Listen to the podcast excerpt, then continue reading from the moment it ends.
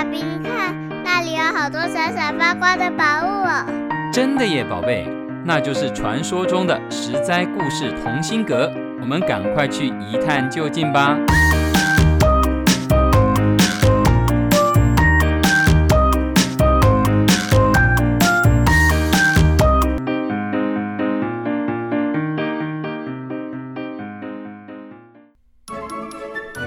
亲爱的，大朋友、小朋友们，在这个假假真真、真真假假的世界，到底是看清楚真相比较好，还是闭上眼睛被假象欺骗比较好呢？欢迎收听《真的假的》系列，我是帮故事加点风味，不会太甜，也不会太淡的微糖姐姐。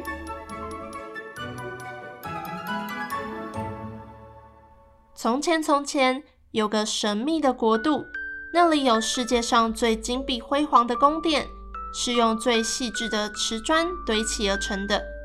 宫殿里住着一位年老的皇帝，以及陪在他身边说说笑笑的大臣和勤劳工作的仆人。这里就像是个和乐温馨的大家庭，吃穿用度都不用发愁。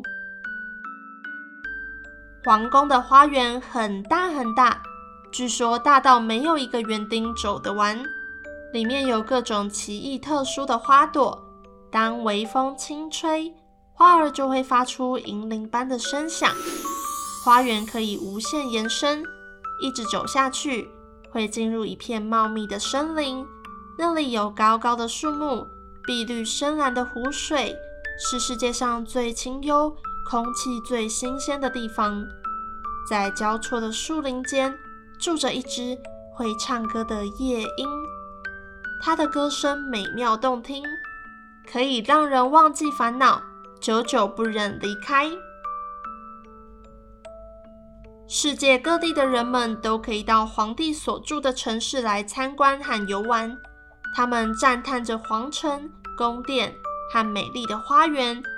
但是，当他们听到夜莺的歌声时，都会说：“啊，这才是天底下最美妙的。”夜莺就在人们的口中流传，变得非常有名。坊间出现了很多描写皇城、宫殿、花园的书和文章，里面一定会提到夜莺，而且总是把夜莺摆在第一位，还用尽全世界最优美的形容词。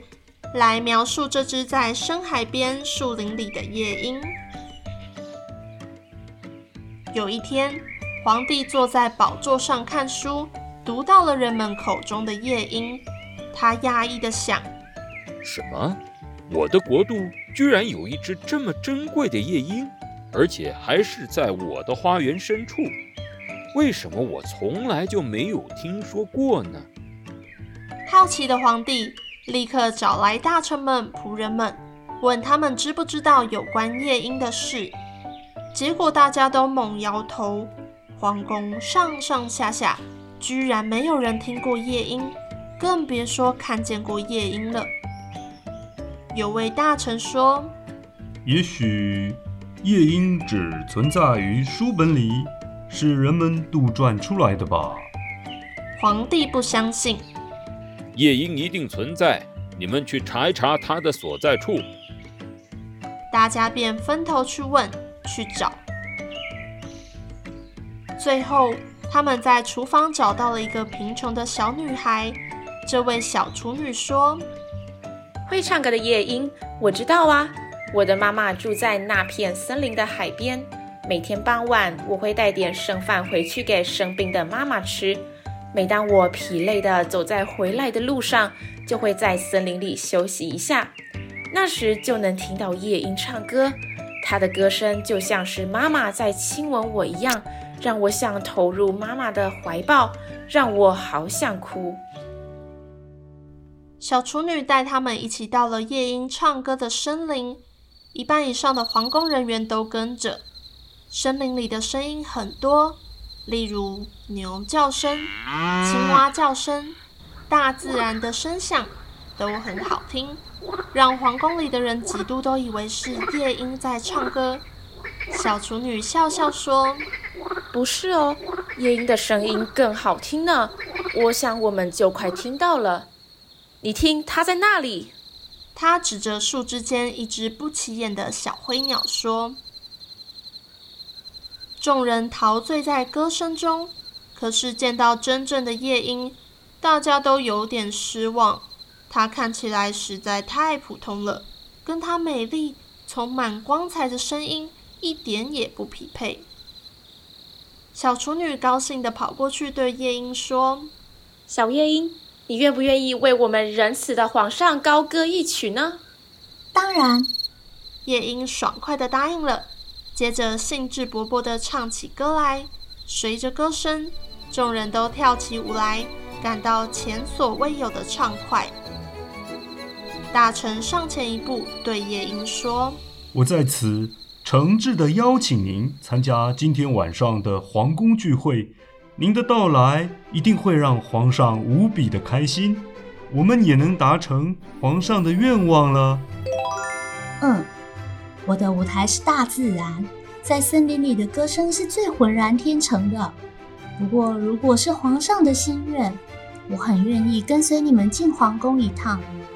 宴会即将开始，为了迎接夜莺的到来，原本就金碧辉煌的皇宫。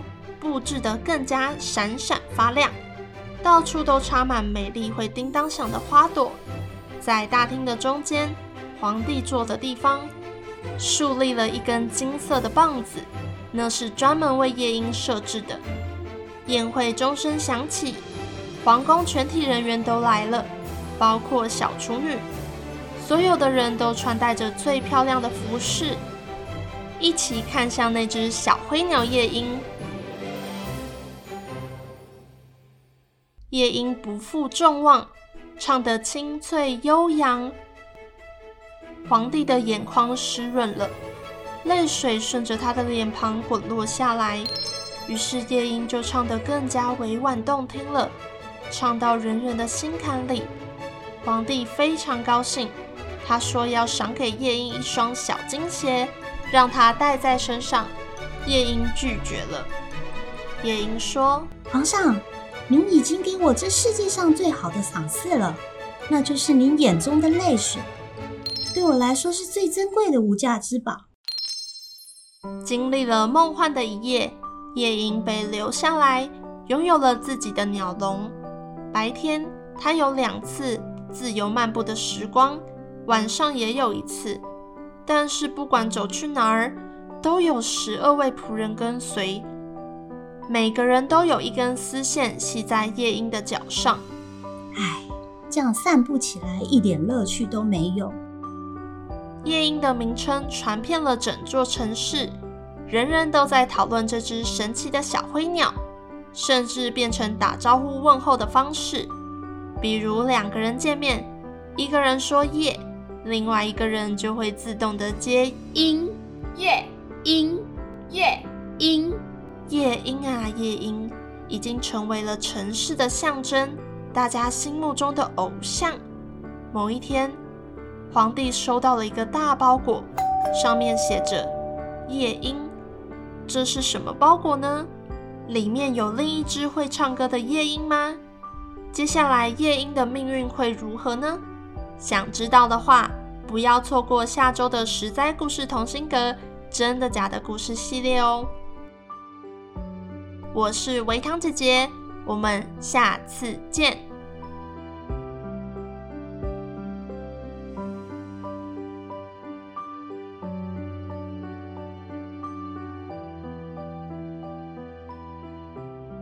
以上由实在实在网络教育学院制作播出。Thank you.